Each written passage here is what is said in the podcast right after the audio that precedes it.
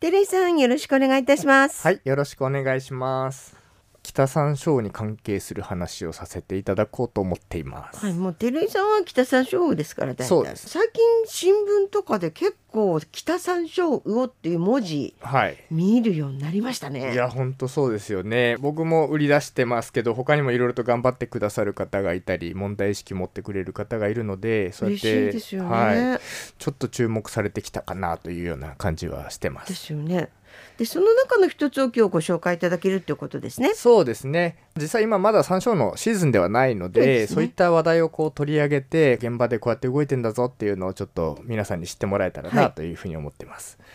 でどんな話かというとある大学生が北山椒に関係するテーマで卒業研究をしてくれたんですよっていう話を少ししてみようかなと思ってます。すごいでしょ？これね。そうなんですよ。びっくりしました。私もこれ釧路新聞だったんですよね。はい、釧路新聞の方に載ったんですけど、ええ。なかなか卒業研究で調査研究をしてくれるっていう人今少ないので非常にありがたい話だったんですけどええ。ちなみにこれどこの大学だったかっていうとまあ釧路の北山椒だから教育大学かますよね公立大学かな、なみたいな風に思いますよね。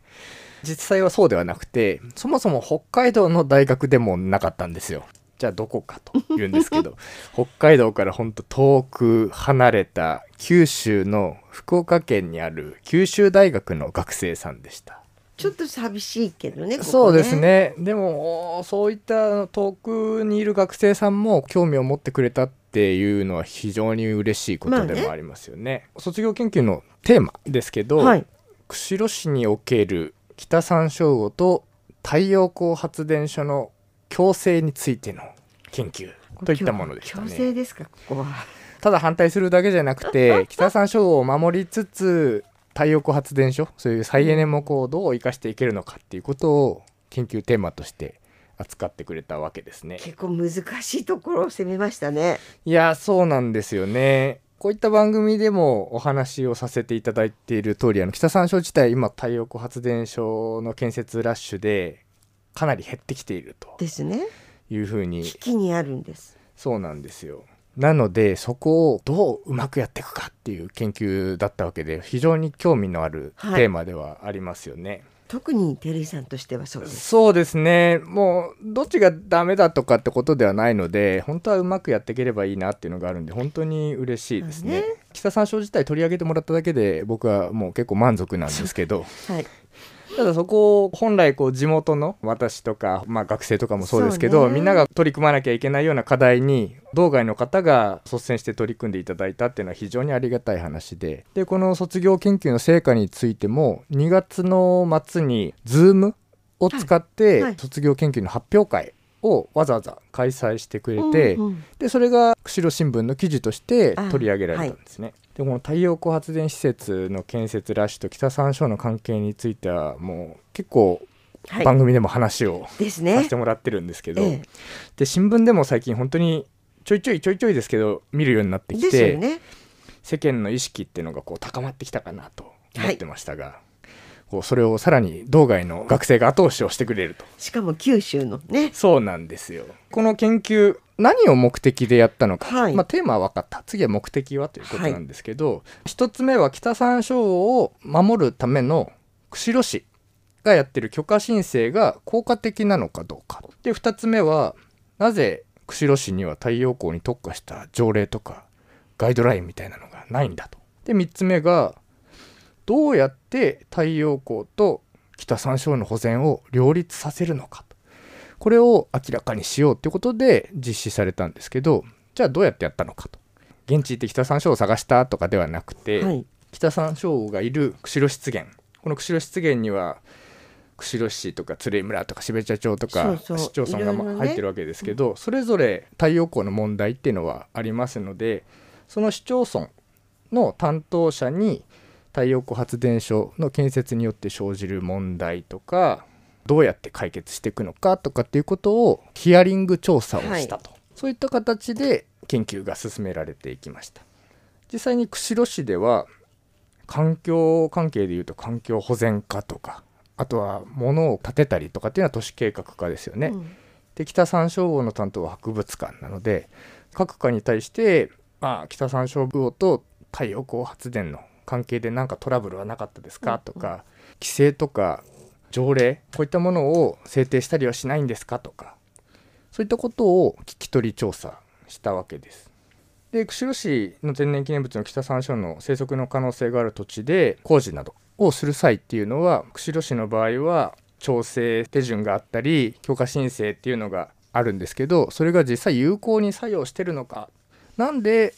ガイドラインとか作んないのかっていうのを全部事細やかに聞いてったというふうに聞いています。それ気になりますけど。はい、で実際標茶町とか鶴居村にはガイドラインを作ろうっていう動きとかあの実際条例を作ったというのがあるので早かったですもんねそうなんですよこの2つの町村を比較対象として同じようなアンケートをしているわけです。はい。ヒアリング調査をやった結果なんですけど釧路市は北山椒の生息地で一応何かするときは天然記念物の現状変更という形で許可申請っていうのをやってますが博物館担当と市役所の連携がうまく取れていないんじゃないかと。なんか明らかになってきましたね。そうなんですよでさらに言えば許可申請を提出された場合それを受けて不許可とする理由が存在していないとなので直接的に太陽光発電施設の建設の抑止力にはなっていないということが分かったというふうにおっしゃってましたいその通りでしょ？や本当にその通りですよ これも何回かお話ししてますけど書類さえしっかり揃えてれば生息地を更地にしますって言っても許可が出ちゃうんですよねね。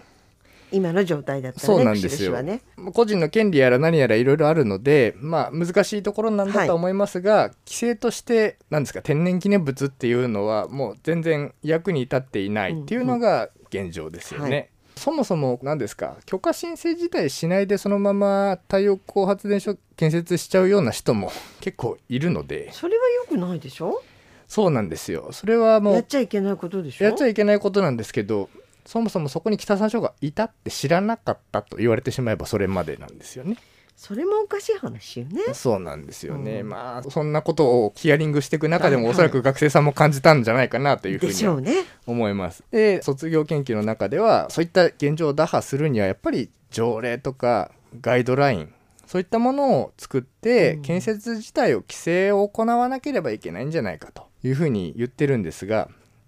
ただ全国的に見ても生態系の保全と太陽光発電所の建設をなんとかしようっていう関係の条例っていうのが見当たらなかったと。あの景観をどうにかしようっていうのは中にはあるんですけど、うんうんこの生態系の保全っていうのを目的にしたものはなかなか見つからないと,、そうなんだ。他のところはそういう問題出てないんだ。えー、とおそらく出てはいるんだと思うんですけどやはり地域の方々に理解が得られやすいっていうのは例えば景観とかあとは崖崩れとかの防災ですよね、はいはいはい。こういった部分に特化した条例がやっぱり多いんですよ。うんあとは市民の方々に説明会をすることを定めているとか、うんそういったものはあるんですけど、ええ。この生態系保全っていうのはなかなかやっぱハードルが高いようでやっぱり北海道特にこの道東はそういう動植物がすごく豊かだっていうことにもなるんでしょうね。そうなんですよね、うん。そういった部分ではちょっと前例がないので難しいのかなというのと、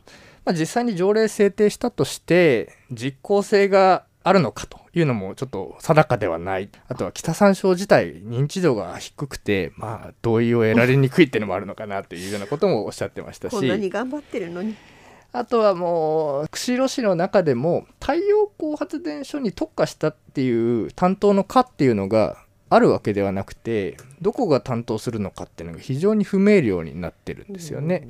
どこの課にも関係してそうだと。ただどこの課がリーダーシップ取るのっていうのがはっきりしてないと。まあそれはね今までお話伺ってきても感じるところではあるんですけどはい、結構ハードル高いですね。そうなんですよ。今挙げただけでもいくつかあるんですけどね。これがやっぱネックになって条例制定まで行ってないと。うんうんじゃあ条例制定とかガイドラインの策定まで行った鶴居とかはい標茶はどうだったのかと、うん。ここもあのインタビューをした結果としては、まあ、釧路市と比べるとやはり規模が小さいので、関係する課がもう明確だったと。はい。でそこの課が頑張ればある程度話を進められたということがあって、物事スムーズに進むってことですね。そうなんですよ、まあそういう策定とかね条例の制定まですんなりいったらしいんです、ええ。まあそすんなりと言ってもその中に苦労はあったとは思うんですけど、いけたと。ただ釧路市はある程度大きな自治体であるがゆえになかなかこううまくいかないっていうのが現状だというふうに考察してますね。じゃあ彼はこれからどうしたらいいって言ってるんですか？いやーまあ彼の話を聞いてても なかなか難しいところがあったんですけどまあでも言ってること自体は私もなんとなくそうだろうなって思うところなので、よく具体化してくれたなっていう感じはまずしますよね、この課題っていうのが。はい。すごい明確になったんですけどでこの課題実際釧路市の方々にも報告してくださってるはずなので、はい。まあ正直市の担当者とか耳が痛いだろうなとは思うんですけど、うん。外から来た人が丁寧に調べてくれたわけなので真摯に受け止めて今後対応をしてくってくれるのかなというのを期待しているとこですね。で彼のその研究の結論の一つなんですけど北山椒の認知度の低さとかっていうのが挙げられてたじゃないですか。はいこれに関しては私自身が結構耳が痛かったというのがあって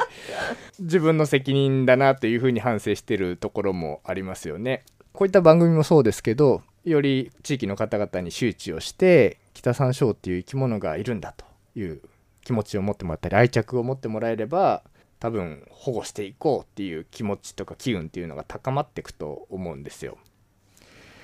なので今後はより一層北山椒の普及啓発に励まなきゃいけないなというふうには思ってるところですけどね。これ本当に難しいところではあると思うんですけどそうなんですよ。一番のネックなんだと思います？ネックですか？まあ認知度が低いっていうのはまあ置いといて、はい。やっぱり市の問題ですかねそうですね。いろんな課まあが連携できてないとか、それはもうあるとは思いますけどね。やっぱり太陽光発電所の建設っていうのが思ってる以上に普及が早いというか、うんうんうんまあもちろん利益があるからいろんな方々が飛びつくんだと思うんですけどそこに今までの釧路以外の市町村もそうですけど作ってきた条例だったりガイドラインっていうのがもう全然追いついてないっていうのが現状ですよね。なので時代に合った対策っていうのを臨機応変に市とかそういった行政の方々にはやってってもらいたいなとは思うんですけどやっぱりそれにしても外のというか一般の方々の声っていうのがやっぱ行政を動かす力にもなると思うのでもっとこう情報をオープンにしていかなきゃいけないなとは思いますけどね。彼は最終的にねその北山椒を守っていくことと、太陽光パネルとの共生っていうテーマでやったじゃないですか、はい。それ結論出たんですか？うーんとそれはあのはっきりとは出ていないのかなっていうふうには感じましたけどね。まずはあの行政自体がガイドラインを作成するとかそういったことは最終的にはやんなきゃいけないだろうっていうのは彼も結論としては出してましたけど、それはやっぱり照井さんも同じ考え。そうですね、できれば前に進んでいければなと思いますけどね。ですね。もう新たな動きがそろそろね出てくる頃かなとも思いますんで。そうですね。少しでもはい。いい方向に。まあ今ねその北山椒を守るってことで言ってますけど北山椒だけじゃないですからいや本当そうなんですよ。それをひっくるめて全ての自然をやっぱり守っていくっていうことにはい。だからねこれね開発とその環境とってはい。常にある相対する問題じゃないですか。そうなんですけどねそこをできればどっちも満足はしないにしても妥協できるラインっていうのを探っていかなきゃいけないんだろうなとは思いますし、うん、そういう努力はしていこうかな、まあ、実際反対だって言われると突っ張れちゃうんですよねどっちも。なんでうまいこと手を取ってできないのかなと思いますけどね。すごく難しいなって気がしますけどいや本当ですね。でもなんか少しでも今よりは良くなるはいそんな手立てが見つかるといいなと思いますね。いや本当ですね、はいちょっと頑張っていこうと思います。テリーさんありがとうございました。ありがとうございました。